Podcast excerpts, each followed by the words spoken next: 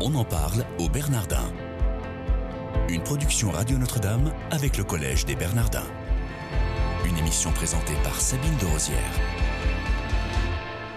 Bonjour à tous, soyez les bienvenus si vous nous rejoignez votre quotidienne des Bernardins. J'ai le plaisir de recevoir pendant cette semaine qui est le sommet de la vie chrétienne, Christine Desarnaud d'Andine. Bonjour madame. Bonjour à tous. Merci d'être avec nous. Vous êtes euh, enseignant-chercheur à l'université Pierre et Marie Curie, titulaire d'un double doctorat de physique et de philosophie et vous êtes étudiante à la faculté Notre-Dame avec les séminaristes. Absolument, et pour ma plus grande joie. Alors, vous allez est-ce que vous pouvez nous dire à quel cours vous participez Pourquoi vous euh, inscrit à la faculté Notre-Dame Alors écoutez, en fait, je me suis inscrite euh, à la faculté Notre-Dame. Avant de vous dire donc les cours en fait que je suis, c'est le silence en fait qui m'a conduite euh, à la faculté parce que bon, c'est le silence donc de la prière.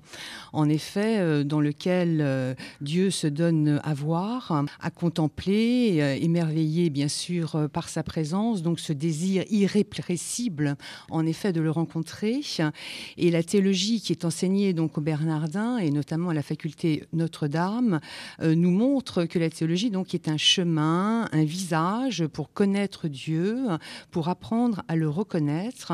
Elle est donc cette nourriture euh, qui me permet euh, de goûter justement la Sainte Écriture. Et ce qui est très beau, vous voyez, c'est que le silence, puisque justement je suis aussi, comme vous le signalez, donc à la faculté, donc avec les séminaristes, il y a à la fois cette bipolarité donc de l'étude et du silence. Et puis ce qui est, rassurant, c'est que bah, le silence, comme le dit euh, Grégoire Palamas, est théologien celui qui prie vraiment, et celui qui prie vraiment est théologien. Donc en fait, nous le sommes tous, vous voyez, par euh, définition. Et puis il y a eu aussi donc euh, le silence donc de, la science. C'est vrai, comme vous le signalez, euh, j'enseigne à l'université Pierre et Marie Curie, et on sait que la science est un système cohérent d'axiomes et de théories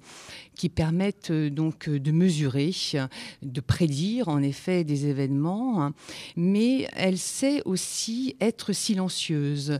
Euh, en effet, vous le savez, elle nous donne accès donc au comment. Hein. elle dévoile quand même la beauté du cosmos, mais elle ne sait pas répondre en fait au pourquoi.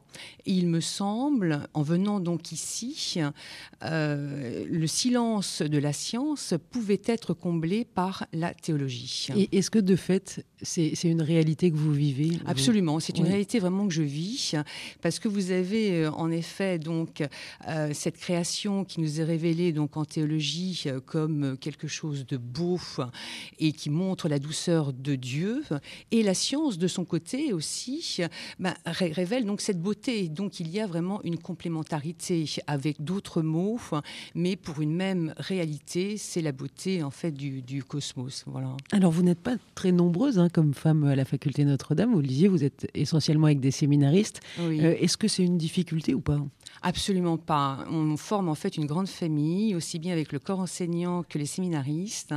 Et j'ose le dire, ils sont d'une extrême gentillesse. Voilà. Et il y a aussi une complémentarité euh, entre nous. Oui, voilà, vous observez peut-être que vous apportez en tant que femme Absolument. un regard différent. Voilà, c'est par le simple fait que la présence féminine soit là. Il y a peut-être d'autres dimensions euh, affectives, vous voyez, qui leur permet bah, de parler peut-être autrement. Combien ça représente de temps par semaine vos cours? Alors là, ça dépend, si vous voulez, donc le choix de l'enseignement que vous avez choisi. Pour ma part, je dirais que je suis à peu près entre 10 et 15 heures. Christine Desarnaud-Dandine, est-ce que vous pouvez nous dire pourquoi vous laissez de la place pour Dieu dans votre vie?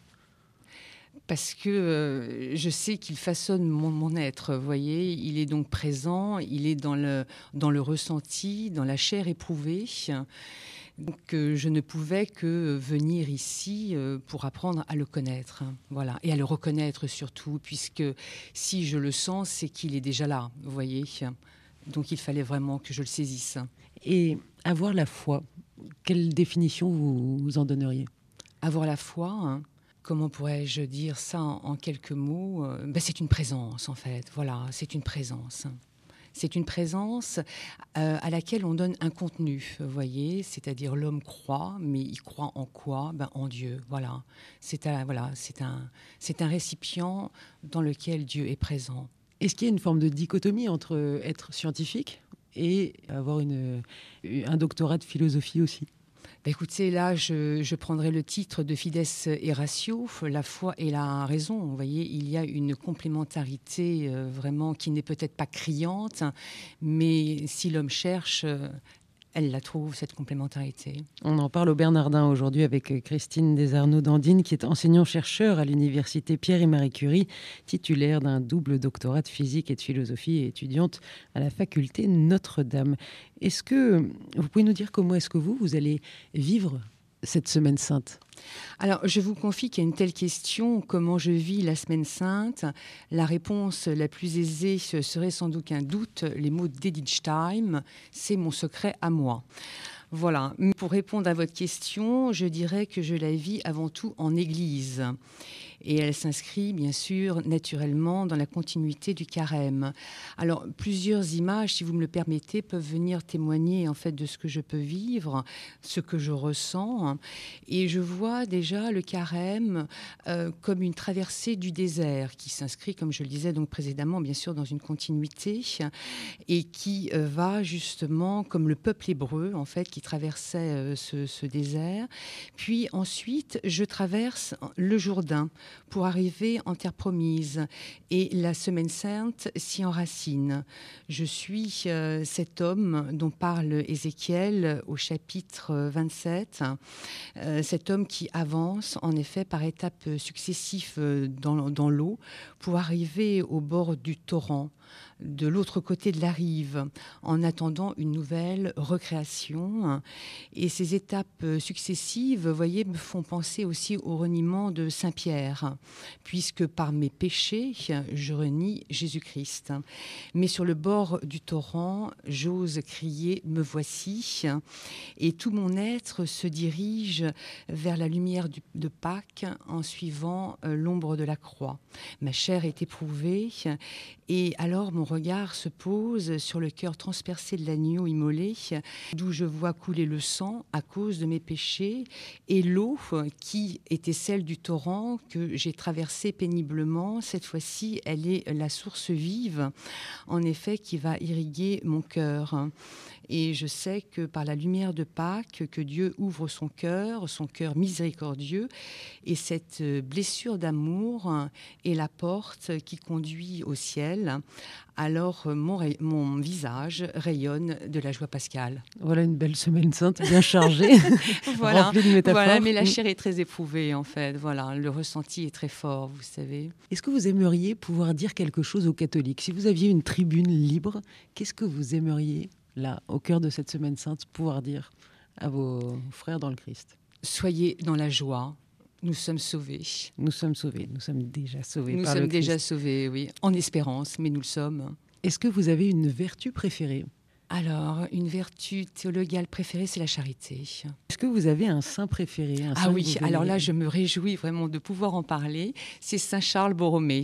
Voilà. voilà. Racontez-nous un petit peu alors là, c'est, bah, écoutez, c'est magnifique. Déjà, je suis à la paroisse Saint-Charles de la Croix-Saint-Simon, hein. et bah, ce saint euh, me suit depuis euh, quelques années. Voilà, et j'ai même la chance et la grâce d'écrire, si je puis me le permettre, un prier 15 jours avec Saint Charles Borromée. Et c'est un saint merveilleux, bien sûr, c'est le grand réformateur, comme nous le savons, mais il se fait excessivement présent dans, dans, dans ma simple vie. Si vous voulez bien nous dire deux, trois traits principaux de sa vie. Alors déjà, bah, écoutez, son blason, c'est Humilitas, donc il participe euh, au Concile de Trente. Vous savez, en fait, c'est son oncle, le pape Pie IV, en effet, qui le nomme euh, neveu cardinal. Alors, il, ne, voilà, il est toujours donc présent. C'est un homme donc qui construit des hôpitaux, euh, qui connaît donc la peste à Milan et qui n'hésite pas, une très belle image, en effet, de retirer dans le, au presbytère, pour, y, enfin, parler donc ainsi, l'ensemble des tentures euh, qu'il y a à la fois aux fenêtres et sur les murs, il les défait pour aller vêtir en effet les gens dans la rue qui n'ont rien. Il est, il est présent, vous voyez, aussi bien. Voilà, ses prières sont magnifiquement belles. Et c'est vrai qu'on reçoit beaucoup de grâce en priant ce saint. Et vous avez euh, aussi une prière préférée ou pas? C'est le Notre Père. Une phrase en particulier du Notre Père? Ça serait Notre Père qui est aux cieux. que ton nom soit sanctifié et que ton règne vienne et que ta volonté soit faite. bon, on peut le réciter. voilà. Donc le Notre Père tout en entier. Est-ce que hum, vous pourriez nous dire quel est votre meilleur souvenir au Bernardin? Le meilleur souvenir au Bernardin, bah, écoutez, la Jose, euh, voilà, nous revenons de Pologne. Nous étions donc en voyage d'études en Pologne. Et c'est vrai de nous retrouver euh, toute cette maison, j'ose appeler, euh, voilà, j'ose parler donc de, maison tous en fraternité, à la fois en faisant donc de l'éthologie et la prière, voyez, voir tous ces sourires. Voilà, en fait, cette joie que j'ai éprouvée il y a très peu de temps. Donc avec les séminaristes, vous êtes partis Voilà, avec donc les séminaristes, nous et sommes dans quel but? Ben nous, nous suivions donc les pas de Edith Stein et de ceux de Saint Jean-Paul II. Merci beaucoup Christine Desarnaud-Dandine d'avoir été avec nous dans cette émission. On en parle au Bernardin. Chers auditeurs, je vous remercie de votre fidélité et je vous souhaite à tous une excellente journée.